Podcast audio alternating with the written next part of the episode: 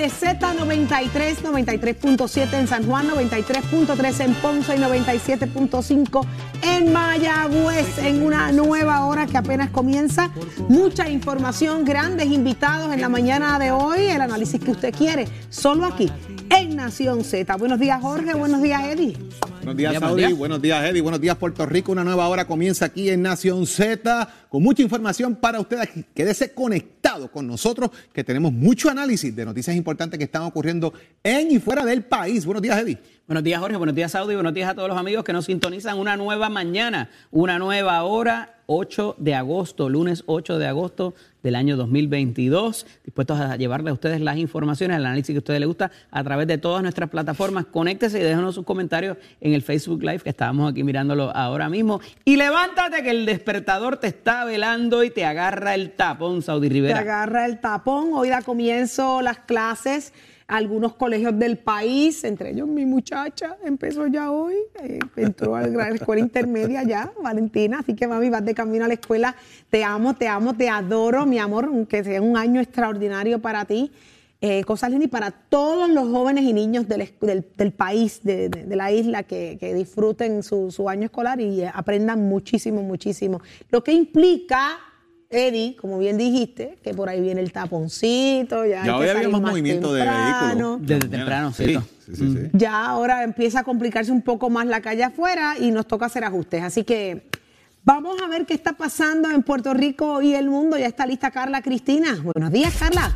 Buenos días, Saudi. Buenos días, Jorge. Buenos días, Eddie. Y todas las personas que nos ven y nos escuchan a través de Z93 Mega TV y nuestras plataformas. En los titulares, el proyecto piloto de cámaras de seguridad portátiles corporales que será estrenado por el personal del negociado de patrullas de carreteras en la zona metropolitana y que se considera como un sistema de rendición de cuentas, se encuentra gestándose desde el año 2016, pero a pesar de que se ha logrado avances, todavía no tiene una fecha de implementación y de otra parte, a 50 años de haber sido inaugurado, el antiguo residencial público Torres de Sabana en Carolina fue demolido ayer como parte de los trabajos de revitalización para dar paso a la construcción de un nuevo proyecto de vivienda, mientras la Administración de Vivienda Pública informó que tiene entre sus planes demoler otros complejos adicionales que ubican en los municipios de Trujillo Alto, San Juan y Ciales. Por otro lado, el gobierno central firmó un acuerdo con los municipios para reestructurar aproximadamente 131 millones de dólares en obligaciones municipales adeudadas por el Centro de Recaudación de Ingresos Municipales.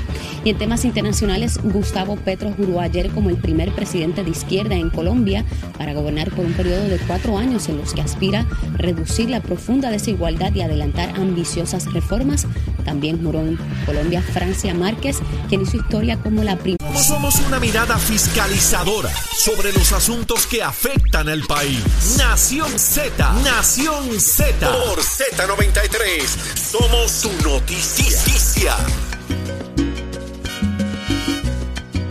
Mira, hay que tocar este detallito que acaba de trascender. Jorge Suárez, ¿qué pasó ahí? ¿Qué pasó? ¿Qué, qué salió? Hijos de eh, Roberto Clemente eh, están demandando al gobierno precisamente por el uso de la imagen en el marbete y tablilla. Desautorizado, uso desautorizado de la imagen en la tablilla y el Y marbete. el malvete.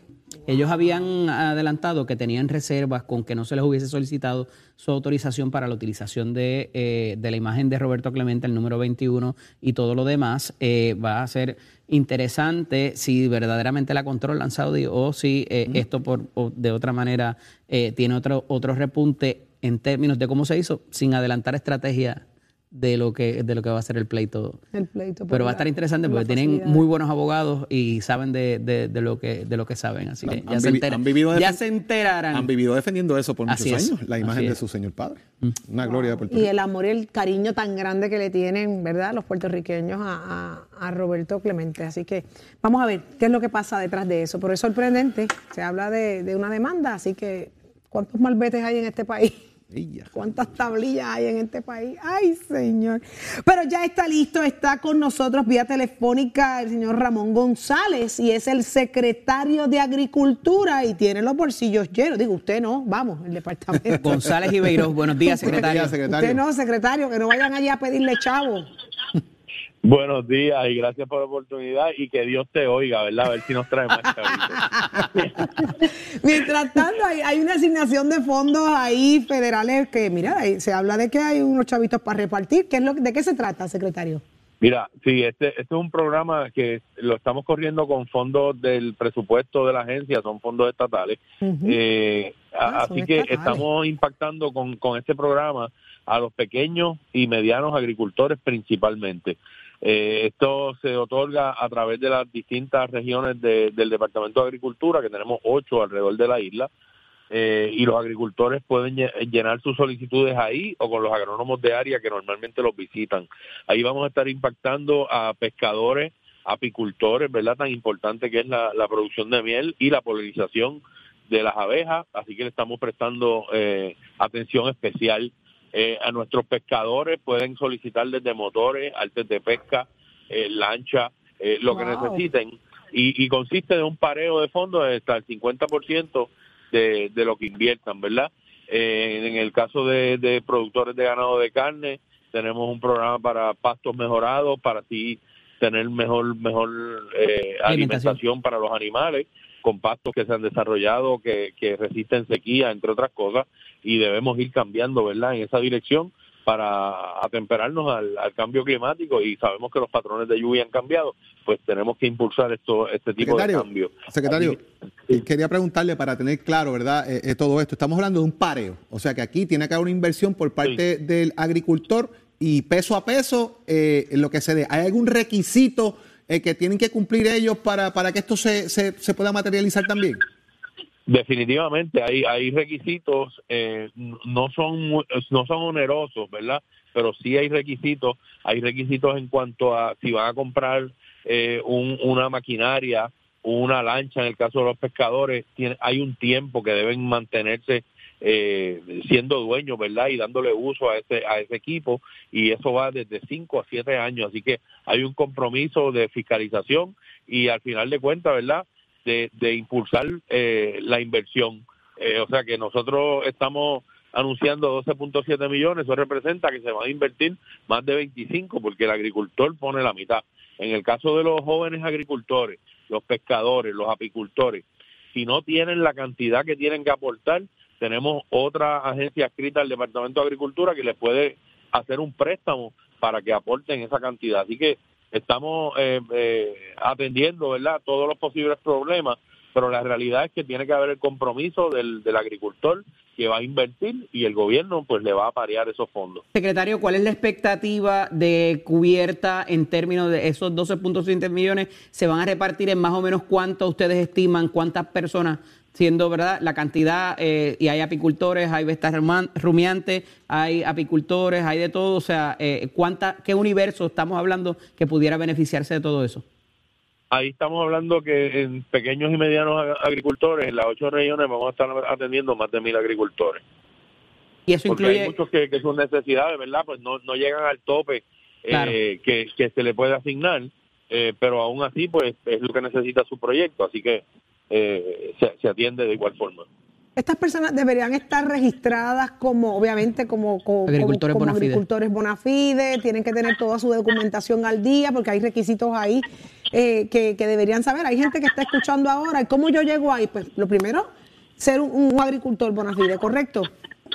Tiene que tener una, tenencia legal, ¿verdad?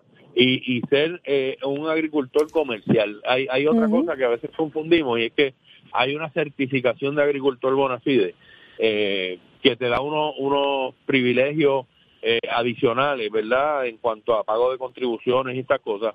Pero en estos programas que están enfocados a pequeños y medianos agricultores, en la mayoría de ellos no necesariamente tiene que tener esa certificación. Sí tiene que ser un agricultor comercial. Ahí en el programa establece las reglas, ¿verdad? Y las cantidades de, de cada cosa que debe tener para ser considerado agricultor comercial y debe registrarse en, la región y, rendir eh, sus informes de estadística para nosotros eventualmente poder contabilizar la, producción agrícola. Esto va a, tener un periodo donde empieza y culmina, secretario. Sí, los, los, agricultores hemos puesto un periodo hasta el 30 de septiembre para tratar de que llenen eh, lo más rápido posible. Si vemos que hay necesidad de extender 30 días más, lo vamos a hacer. Pero el, el llamado es a que eh, llenen lo antes posible para poderlos atender rápido y que puedan hacer su inversión dentro del año fiscal y poder seguir manejando eh, las finanzas del departamento de forma adecuada. Secretario, aprovecho que está con nosotros, comienza las clases en el país. ¿Cómo está la compra de agricultura para nuestros comedores escolares?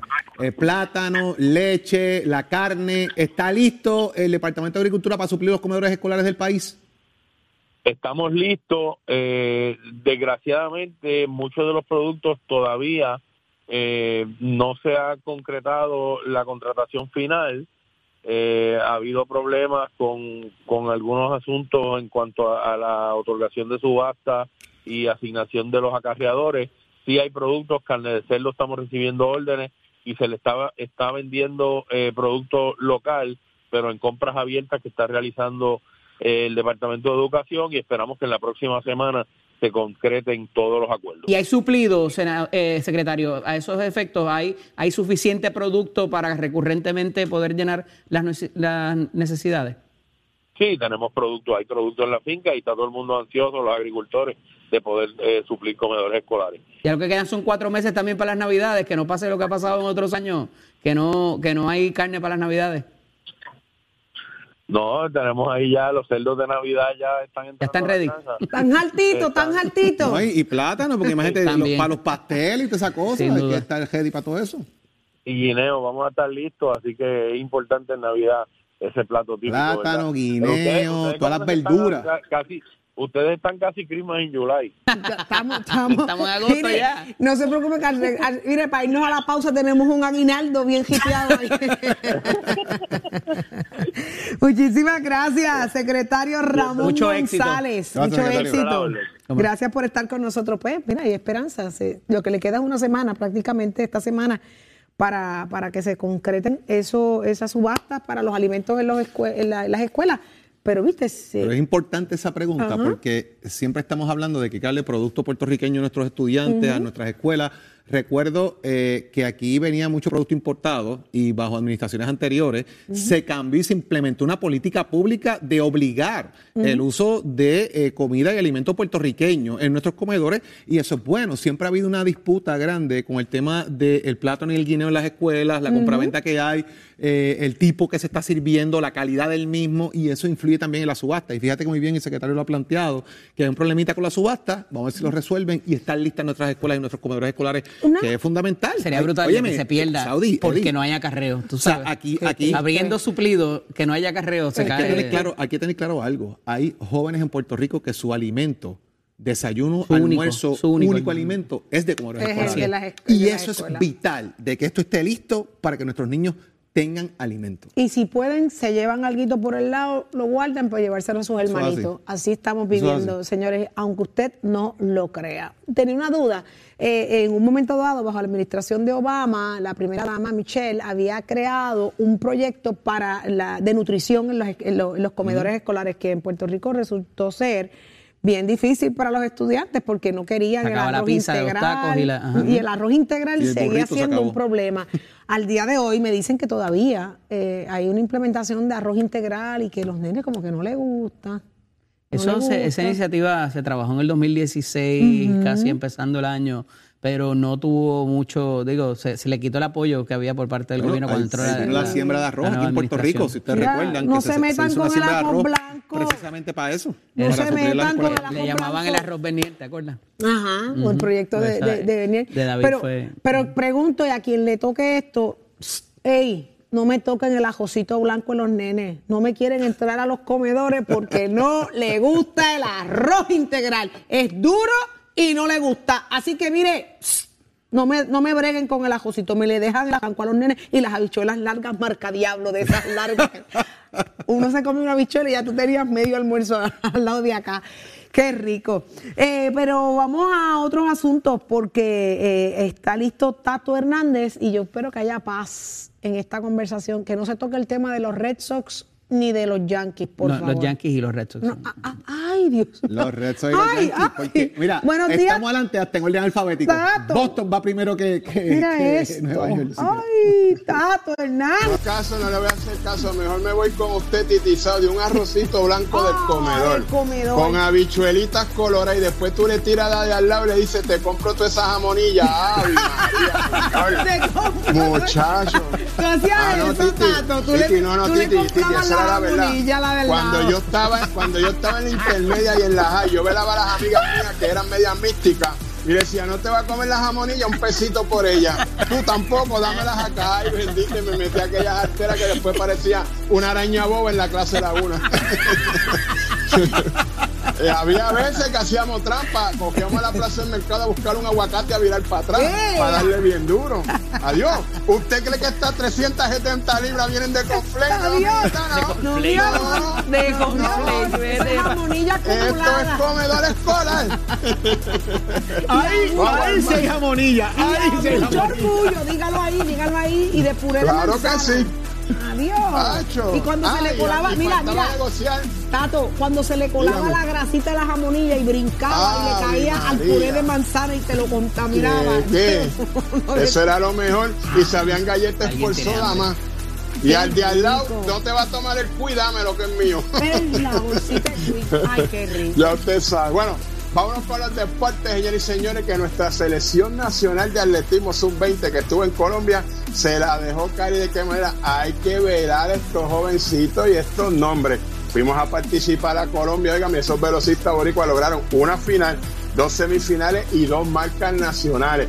Jan Manuel Vázquez, cuarto en la final de los 400 con valla pendiente ese nombre. Diego Jan Sales en los 100 metros 10.42, José Figueroa en los 200 metros 20.94 y el relevo femenino 4 por 146 dosis son unas bebecitas. Lene Echevarría, Frances Colón, Dareli Domínguez y Karina Francesi. Así que pendientes esos nombres, que esos niños se la están dejando caer. Son nuestros futuros atletas para los próximos centroamericanos y panamericanos. Así que vamos a darle y vamos a ayudar y a cooperarlo. Mientras tanto, como dicen los nenes aquí frente la mesa está hervía.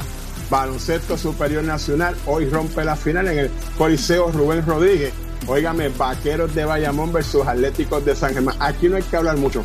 Aquí no se sabe quién va a ser ganador. Yo quisiera que ganaran mis vaqueros, pero no le puedo quitar mérito a San Germán. Estas dos gentes se van a enfrentar. Nelson Colón con los vaqueros, Eddie Casiano con San Germán. Esto es un juego magistral de ajedrez y hay que ver cada uno de estos juegos porque esto va a ser pieza de colección. Me estaré dando la vuelta por uno de ellos para compartir con mi gente allá abajo y eso. Ya usted sabe, gritar vaqueros ahí. Y si nos ganan los monstruos anaranjados, sea rápido que nos vacilan. Así que ya usted sabe cómo eso, pero esperamos que sea una gran serie y sobre todo aprovecho esta oportunidad para que todos los fanáticos se comporten y de envergadura van a jugar los muchachos. Esos muchachos son amigos, muchos comparten hasta en la selección nacional. El que gane se aplaude, el que perdió, vamos para el otro juego y hacer mejor a las peleitas las cuestiones, me las suspenden. Aquí lo que importa es un buen baloncesto, un buen espectáculo para el público, ya que ustedes son los dos mejores equipos esta temporada que van a la final y les deseo a ambos lo mejor. Jorge Suárez. La fiscalización y el análisis de tus mañanas de lo que ocurre en y fuera de Puerto Rico comienza aquí en Nación Z. Saudi Rivera. La verdad con un análisis serio y responsable. Y Eddie López. Levántate que el despertador te está velando y te agarra el tapón. Nación Z por Z93.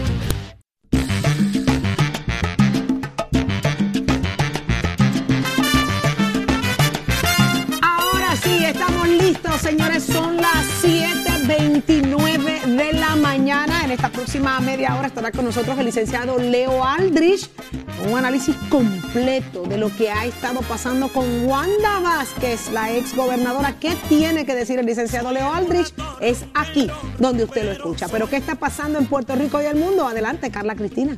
Gracias, Audi. Buenos días para ti, para todas las personas que nos ven y nos escuchan en los titulares. Un análisis preliminar del programa federal PR100 confirma que la isla podría tener independencia energética y prácticamente desligarse de los vaivenes económicos de los combustibles fósiles debido a que la exposición que Puerto Rico tiene a la luz solar a lo largo del año bastaría para satisfacer hasta cuatro veces la necesidad de energía del país y por otro lado la oficina del ombudsman informó que inspeccionará cerca de 300 refugios como parte de un operativo que busca asegurar la preparación gubernamental para enfrentar un evento atmosférico o desastre natural. De otra parte, los hijos de Roberto Clemente y dos entidades corporativas relacionadas al astro boricua del béisbol demandaron al gobierno de Puerto Rico para evitar que continúe utilizando el nombre del pelotero en la ciudad deportiva Roberto Clemente, que ahora estará bajo la autoridad del Distrito de Convenciones, y también para que le hagan un pago millonario por usar ilegalmente su nombre y figura en el marbete de este año y en una tablilla conmemorativa.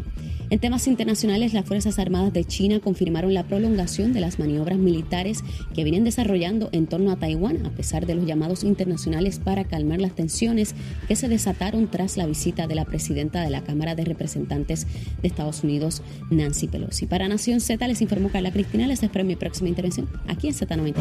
Ponte al día. Aquí te informamos y analizamos la noticia. Nación Z por, por, por Z93. ¿Cómo? Zumba, Chero. Achero, buenos días. Buenos días, belleza. Buenos días, Puerto Rico. Ahí está. ¿Qué está pasando? ¿Cómo estuvo el fin de semana? Bien sabroso. Sabroso. ¿Y tenemos balance? Sí, porque es parte del equilibrio. Ahí está. Estamos ready, Achero, estamos ready. Don Nino Segarra te mandó muchos cariños ayer. Tuve oportunidad de compartir con él, así que te envío, te envío un abrazo, Mi aprecio y mi abrazo también para él. seguro. Ahí está. Pero vámonos de inmediato con el licenciado Leo Aldrich, quien ya está listo. Muy buenos días, licenciado. Buenos Bueno, días. Saudi. Buenos días, Eddie, a toda esa gente que nos escucha en Nación Z. Siempre es un privilegio. Aquí está Jorge, Buenos días. licenciado. Leo, volví, volví. Que no la escuché, no la escuché y me quedé callado. Licenciado, y, y mire, nos lo devolvieron completito. Gracias Saludos, a Dios. un abrazo, Un hermano. abrazo, Leo, un abrazo, un Y está abrazo. hablando el inglés con acento británico, Leo. Salúdalo como, como si fuera un Good, británico. good morning, Lo- lo- Leo.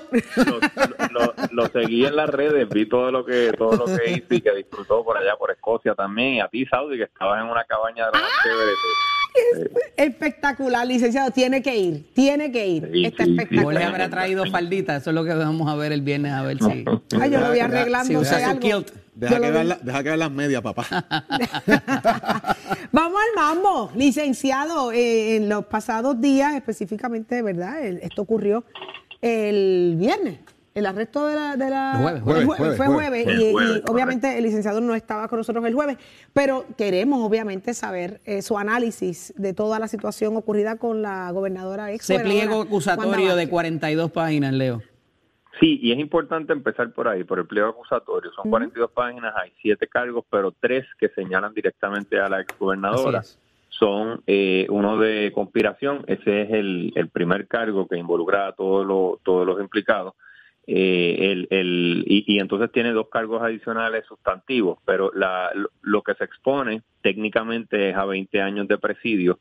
Eso impacta noticiosamente, por supuesto, pero es importante reseñar que aún en el supuesto, bueno, primero se dice, ¿verdad? Lo que siempre decimos, que se le presume inocente constitucionalmente, pero aún si saliera culpable, porque se declara culpable o porque va a juicio y es convicta, no va a recibir 20 años de presidio. Hay unas guías de sentencia que, que, que deben guiar el proceso y eh, en ningún escenario, bajo ningún escenario, ese va a ser el castigo que va a recibir. Sí puede recibir un castigo muy severo, sin embargo, porque son delitos muy serios y ahora el proceso lo que conlleva es que la fiscalía va a comenzar a darle prueba a la defensa, lo que se llama el descubrimiento de prueba, la evidencia que ellos dicen tener para probar el caso más allá de toda duda razonable ante 12 miembros del jurado. Eh, ya sabemos, por lo que ha trascendido públicamente, que por lo menos hay dos personas que son cooperadores, dos personas que son cooperadores y eso es el vicepresidente, la vicepresidenta del banco y el operador político John Blakeman. Y en los casos de cuello blanco que presenta la Fiscalía Federal, y esta no es la excepción, eh, se, se, se prueba con un sinnúmero de documentos técnicos engorrosos, a veces difíciles de entender para un jurado, y por eso es que la Fiscalía Federal procura buscar testigos que hayan participado del esquema delictivo para que le puedan narrar paso a paso con palabras sencillas al jurado qué fue lo que pasó y cuál era el propósito y la finalidad del, del, esquema delictivo corrupto. Y eso es lo que han logrado, ¿verdad? Lo que pretenden lograr con estos testigos cooperadores. Así que la defensa ahora tiene como trabajo primordial buscar toda la información que pueda impugnar a estos testigos cooperadores. ¿Qué significa impugnar? Pues cuestionar la credibilidad, cuestionar sus motivaciones, resaltar el hecho de que ellos también delinquieron para lucrarse y que cuando los cogieron para salvar su pellejo se viraron. Así que la, eh, eh, el, el, caso, si es que llega a juicio, y, y, eso es un gran quizás, porque les puedo explicar en breve, porque yo pienso que quizás no llegue, pero eh, si llegase a juicio, esto va a depender principalmente de la credibilidad de esos testigos cooperadores, de la impugnación que le pueda hacer la defensa a esos testigos cooperadores, pero ciertamente esto es un proceso largo que va a tomar mínimamente un año, y estoy siendo conservador, creo que va a tomar más, y que tiene en serios aprietos, eh, en serios aprietos legales y también económicos a la exgobernadora Wanda Vázquez. ¿Y cómo, cómo, si no llega a juicio, por qué no llegaría a juicio? ¿Qué pasa? No me acuerdo. Mira, el 98% de los casos en el Tribunal Federal se resuelven a través de acuerdos, de, alegaciones preacordadas, ¿verdad? el 98% de los casos en el Tribunal Federal, eh, las personas se declaran culpables. La gobernadora ha dicho que no lo va a hacer, que ella es inocente y constitucionalmente se presume que en efecto lo es. Pero cuando ella tenga oportunidad de examinar toda la prueba junto con sus abogados, y uno de ellos, Ignacio Fernández, eh, lo conozco personalmente, es un abogado muy competente, muy serio. Eh, ella podría tomar una decisión basada en esa prueba documental que se le presente, basada en las representaciones que le haga la fiscalía a sus abogados de lo que van a decir los testigos cooperadores. Ella podría cambiar de parecer para buscar mitigar, aminorar el, el castigo que le podría venir encima. Hay unos recursos evidenciarios que también tiene la Fiscalía bajo la regla 404B de evidencia para presentar lo que ha sido el patrón profesional de vida de Wanda Vázquez de amapuchar casos, de fabricar casos, de usar el... ¿Cuánto influye eso? ¿Cuánto influye eso, Leo? Porque fíjate, eh, uno mirando, ¿verdad? Lo que, lo que debería, son preguntas que yo me hago, que pienso que son las que eh, están sobre el redil. ¿Cuánto influye la hoja de vida de, la exgobernadora en sus funciones como fiscal, como secretaria de justicia? ¿Cuál fue el beneficio de ella al final del día? ¿Se materializó ese beneficio? Eh, ¿Actuó con conocimiento o, utilizamos lo que han dicho en algunos por ahí en, caso de defensa, que era, que era naif, que era ingenua? Eh, fíjate que es una mezcla de cómo ir tratando de hacer una narrativa de qué pudo haber pasado y qué no, pero ¿cuánto puede influir realmente todo eso que te acabo de plantear? Pues eso de, de, que de que era de que fue naif, de que fue ingenua, pues realmente es un argumento muy fácil de rebatir porque le van a presentar el hecho de que ella fue fiscal, fue fiscal de distrito, fue procuradora de mujeres, fue secretaria de justicia y fue gobernadora. O sea, tuvo posiciones de poder en, en las que ejerció ese poder y ella sabía o debía saber lo que estaba haciendo.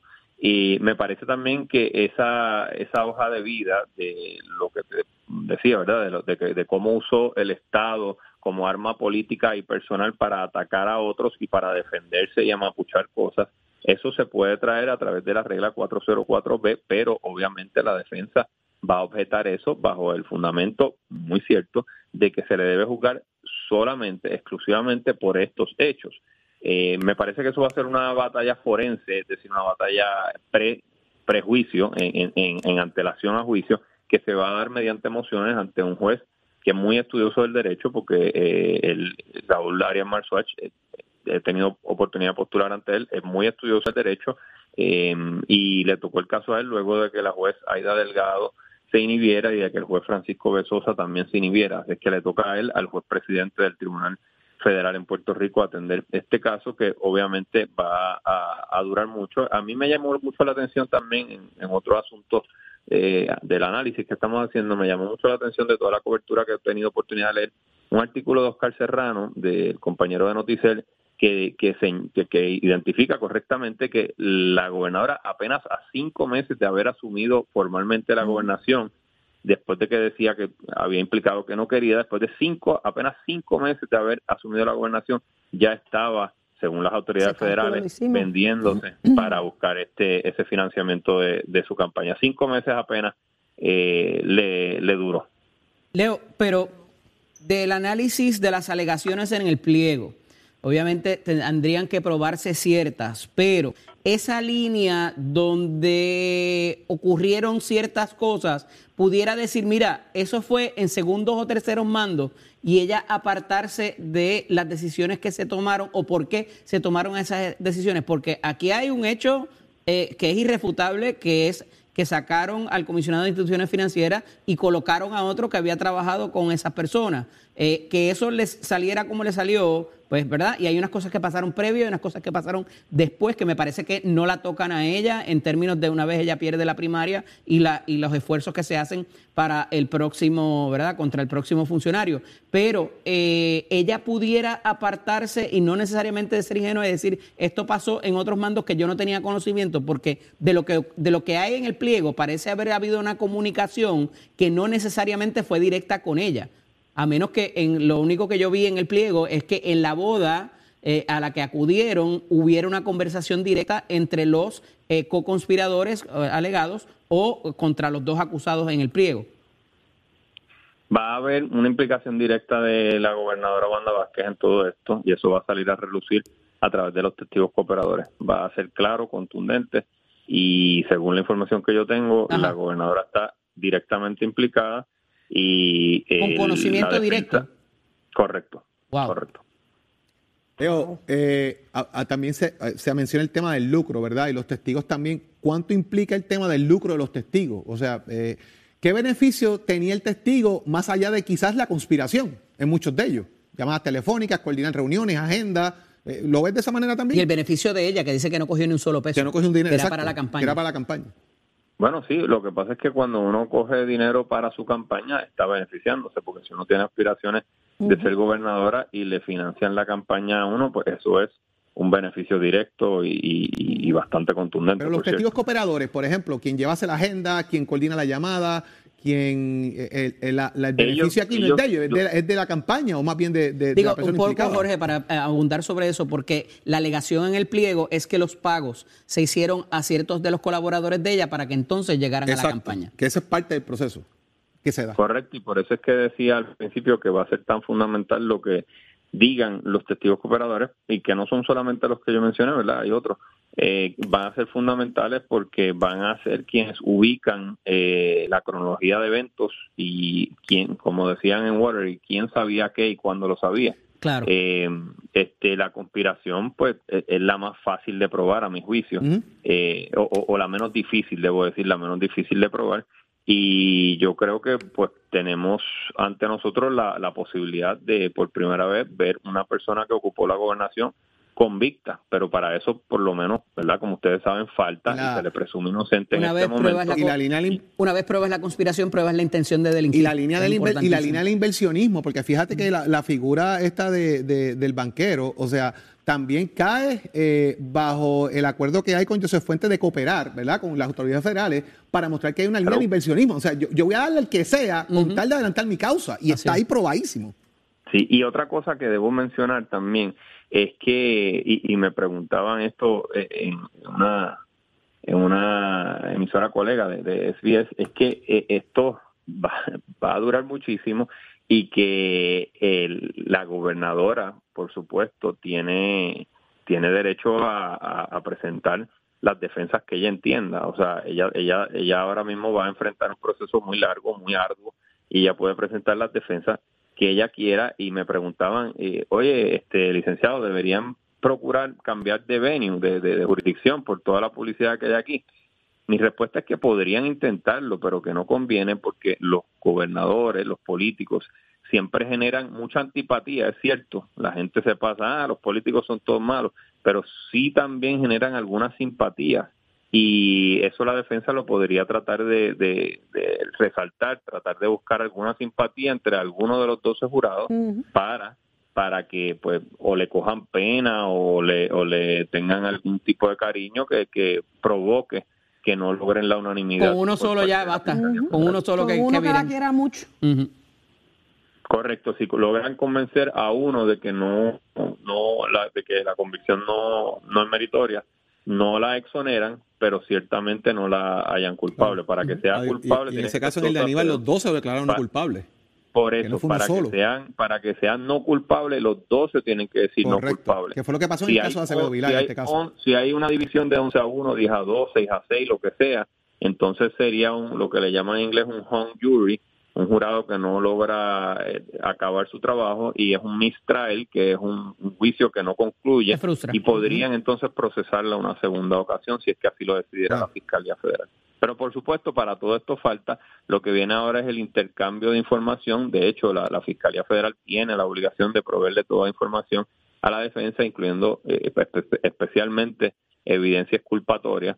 Eh, y luego la defensa, yo supongo que erradicará una serie de emociones tratando de suprimir alguna prueba o desestimar algún cargo para luego, si no se ha llegado a ningún acuerdo entre las partes para disponer del caso mediante una declaración de culpabilidad, entonces comenzaría el juicio, que debe ser de aquí a un año, año y medio, quizás hasta dos años. Wow. Tortura, una tortura. Licenciado Leo Aldrich, muchísimas gracias por estar con nosotros en la mañana de hoy. Un abrazo, Leo. Buen día, Leo. Siempre. muy bien. ahí está. Un, año y pico, eso va a ser una tortura. ¿Cuánto puede durar este caso, Un montón, a menos que se llegue a un acuerdo, que es muy probable también. El de Aníbal empezó casi un año después y duró varios meses, largo. Sí. O sea, recuerdo. Bueno, pero ya está listo y está con nosotros el secretario de Educación, el señor Eliezer Ramos. Muy buenos días, secretario. Buenos días, licenciado. Buenos días, licenciado, secretario. Muy buenos días a todos allá en el estudio. Un saludo. Mire, no hemos parado de hablar de las habichuelas, del arrocito. Estoy peleando por el arroz blanco de los nenes. Quítemele la integral ese. Yo no sé con quién usted va a pelear, pero queremos arrocito blanco amogollado. ¿Está bien? No el integral seco. Pero ya, ya hay, ya hay en algunos de los comedores. Ah, pues queremos en todos los comedores para que los nenes entren contentos. Y, las jamonillas, y las jamonillas. Mire, tengo una de 12 que me dice, ay mami, es que es malo el ajo, es malo. Así que estamos peleando por todos los niños del país. Pero sí, hay 843 escuelas en Puerto Rico, pero 240 de ellas no están bien, están en condiciones críticas, van a estar trabajando durante el año escolar, cosa que, mire, me parece genial. Lo importante es que se haga el trabajo. Pero, ¿cómo se convence al resto de la población de que pues hay que hacerlo de esa manera y que, y que estas son las realidades de las escuelas ahora? Mira, la realidad es que ayer compartimos el espacio con la Autoridad de Edificios Públicos, estuvimos con ANFI, la Oficina de Mejoramiento de Escuelas Públicas, dando un panorama de lo que se ha hecho, de, de todo lo que se ha avanzado, sobre todo en el tema de columnas cortas, en el tema de la seguridad en las escuelas, de corregir eh, y de poder levantar escuelas que estuvieron cerradas, sobre todo en la zona sur. Todavía tenemos retos particulares. En la zona sur, por ejemplo, todavía tenemos unos 26 planteles que, que todavía requieren de mejoras eh, significativas. Muchos de estos planteles están en planteles alternos, ¿verdad? En las llamadas escuelas modulares, escuelas en desuso que fueron rehabilitadas. Así que durante este año van a estar viendo eh, acción en esos, en esos planteles que aún continúan cerrados. Eh, de lo que se trata un poco es que encajonamos en esa definición de, de situación crítica unos 240 planteles que a nuestro entender no han recibido un mantenimiento idóneo. Son las escuelas que a veces vemos en las redes eh, con una pintura deplorable, eh, con unas condiciones todavía de filtraciones de techo significativas, eh, tema de baños que, que no han sido cambiados en 20 años. Así que ahí le vamos a estar dando prioridad a esas 240 escuelas que han quedado por alguna razón rezagadas de todas las iniciativas de mantenimiento que pudieron haber existido en, en, los últimos 20, 30 años.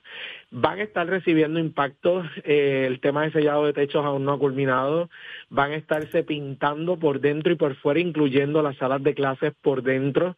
Eh, tiene esta pintura, ¿verdad? Tiene, tiene garantía, igualmente vamos a estar resanando todos esos desperfectos que por el paso del tiempo se han producido.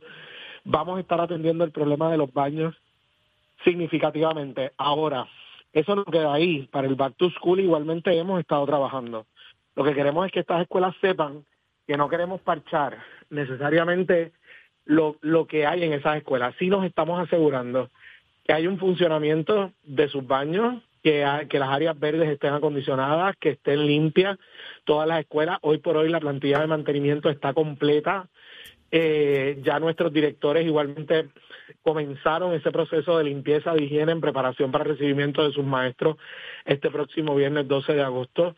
Así que hay una, hay una operación mínima aceptable que estamos asegurando eh, para este inicio de curso escolar. Ahora queremos atender a profundidad cada una de estas escuelas que le llamamos condiciones críticas, ¿verdad? Porque reúnen los requisitos de, de paso del tiempo y sin que se estuvieran atendiendo las situaciones de cada una de las escuelas. Claro, de cara a futuro queremos modernizar, queremos reconstruir, queremos tener escuelas eh, de, una próxima Secretario, ¿cómo va a ser esto? Le, hago la pregunta, ¿cómo va a ser esto en el sentido, verdad? ¿Va a haber unos horarios de trabajo eh, para no competir con, con, los, con, los, maestros cuando estén dando clases? ¿Cómo va a ser la dinámica del trabajo eh, para, para, reconstruir en, en, ese sentido las 240 escuelas? El proceso de columnas cortas nos ha enseñado un montón. El proceso de columnas cortas empezó el año pasado, más o menos como para el mes de mayo, pero trascendió y hemos estado trabajando durante todo el año escolar. ¿Qué se hace? Una vez la contratación, ¿verdad? Se finiquita, ponemos en contacto al contratista con la comunidad escolar y dadas las condiciones de ese plantel escolar, se determina a veces un uso parcial, ¿verdad? Que el contratista depende de las labores le permita utilizar parte de la escuela a la escuela y ellos están trabajando en otro en otra parte de la escuela o el establecimiento de horarios, ¿verdad? En este caso interlocking y toda esta cosa. se, pudiésemos estar trabajando interlocking, igualmente que ese plantel se mueva temporalmente a otro plantel escolar. Las alternativas las tratamos de trabajar con la comunidad escolar, ¿verdad? En diálogo, buscando, ¿verdad? Que ellos igualmente atiendan las necesidades particulares de sus estudiantes los materiales ya le llegaron a las escuelas, ya hubo distribución, ya llegaron los camiones con los paquetes de papeles. Eh, yo no quiero escuchar maestros quejándose, secretario. Mira, ha llegado, ha llegado, ha llegado muchísimo material a las escuelas. Te puedo dar fe de eso. Ha llegado material también de higiene a las escuelas e igualmente material para los estudiantes. Todos los estudiantes van a tener allí una mochila con material mínimo dependiendo a su grado, a su nivel eh, material mínimo, ¿verdad? Para, para poder tener eh, para lo que es el año escolar. Secretario, 96 millones para 240 escuelas. Hay unas con unos problemas muy graves y a esos efectos, eh, ¿verdad? ¿Cuánto quedaría para las demás? ¿Va a ser entonces el capote de pintura solamente para, para las que quedan? Luego de atender lo de columna corta y todo lo demás estas escuelas, una vez nosotros las podemos estabilizar y poderlas tener en condiciones, no se sacan de ninguna de las otras iniciativas. Como tú sabes, tenemos unos dos billones de dólares para el tema de la reconstrucción de las escuelas. Sobre eso se está priorizando, ¿verdad? Esto en conversación con los alcaldes y las mismas comunidades, pues se ha estado estableciendo los niveles de prioridad. Ya hoy por hoy se empezaron a trabajar las primeras sobre 20 subastas para, para comenzar ese proceso de modernizar nuestras escuelas. Así que en este caso vamos a estar atendiendo temas de mantenimiento históricos pero igualmente estas escuelas quedan todavía dentro de la línea para poderlas restaurar de cara a futuro, para poderlas modernizar de cara a futuro. Secretario, eh, eh, todos estos cambios son buenos, todas estas mejoras, pero pregunto, el personal de, mantenimiento que necesitan estas escuelas para darle seguimiento día a día, ¿verdad? Que esto no se convierta en que en agosto está linda, pero terminamos en diciembre con las escuelas destruidas otra vez. ¿Hay personal? Mira, hay, hay personal y por primera vez en la historia este personal se contrató desde verano. Así que ya está en las escuelas. ¿Y los maestros? ¿Tenemos 300 maestros ya? ¿Aparecieron los 300 maestros, secretario? Aparecieron, aparecieron. Próximamente, ¿verdad? Vamos a estar dando el detalle, detalle por detalle, eh, por región educativa, pero te puedo decir que tenemos buenas noticias. Los recursos van a estar ahí para el inicio de este curso escolar. Importante, qué bueno. Qué bueno, los conserjes, para que esas escuelas estén bonitas y, los predios estén lindos y las canchas estén limpias. Y las plazas existen, es contratar el personal. Qué bueno. Gracias, secretario. Secretario, enhorabuena. Y que sea un año, mire, un año escolar maravilloso. Que uno no tenga tanto dolor de cabeza usted ojalá. Tenemos ah. muchos retos, pero, pero hay todo un equipo de trabajo. Y el apoyo de las escuelas es considerable. Así que yo creo que se van a lograr grandes cosas. Duros en entrevistas y análisis. Nación Z. Sigue los apagones, sigue los problemas energéticos, sigue subiendo la luz en Puerto Rico. Hay que manejar con todos estos temas y hay que cambiarse energía renovable. Aquí está Yesenia Merced. Buenos días, Yesenia. A ver qué nos trae Power Solar para resolver este problema de energía eléctrica. Buenos días, Jorge. Bueno, y te cuento, se acaba el verano, pero el calor continúa, pero eso no es problema cuando usted tiene energía renovable de Power Solar. Usted puede congelar su factura de luz, obtener el paguito fijo que usted necesita, salir de la preocupación por los altos costos en la factura de luz, aumentos y apagones con nuestro sistema de energía solar. Pero ¿qué usted tiene que hacer para ya tener ese sistema?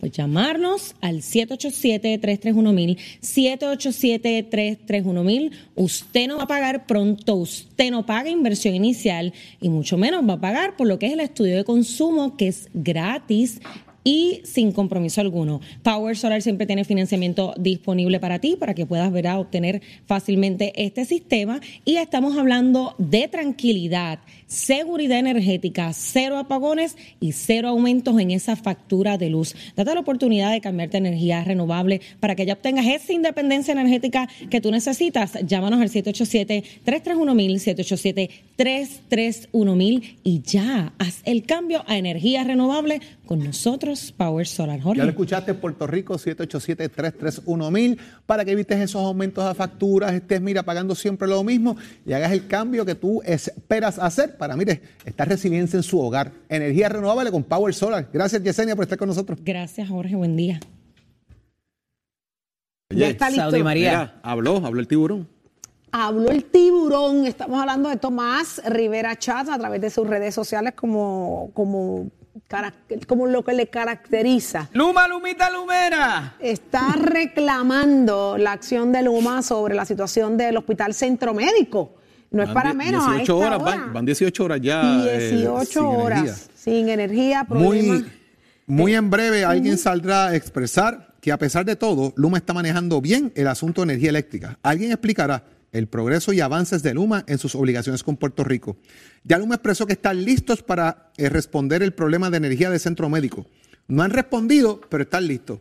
Lo que Puerto Rico interesa es que resuelvan ese gravísimo problema en centro médico ya. Tomás mm. Rivera Chats. Ahí está. Eh. Buenos días, Puerto Rico. Sigue siendo la noticia del momento, ¿verdad? El hecho de que no haya luz ahora mismo en el centro médico, en el hospital universitario, eh, que vamos a ver qué pasa en las próximas horas, pero ya está listo Leo Díaz. Buenos días, Leo. Aquí estamos, buenos días, Saudi, Jorge, Eddie, un placer estar con ustedes. Mire, para quemar el cañaveral, hoy venimos duro, hoy venimos duro.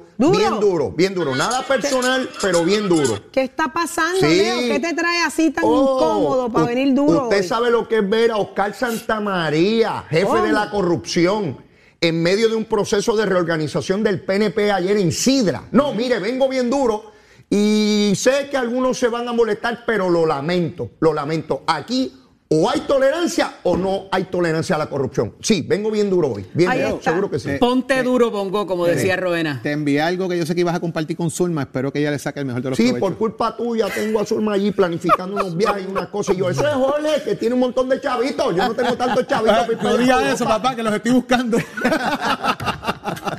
Muchísimas gracias, Leo. Ya de aquí para la, para para adelante, me imagino lo que viene, porque con esa, esa introducción fuego, que acabas fuego en el cañaveral. Fuego. en el cañaveral. Será entonces nosotros hasta mañana, Jorge Dávila.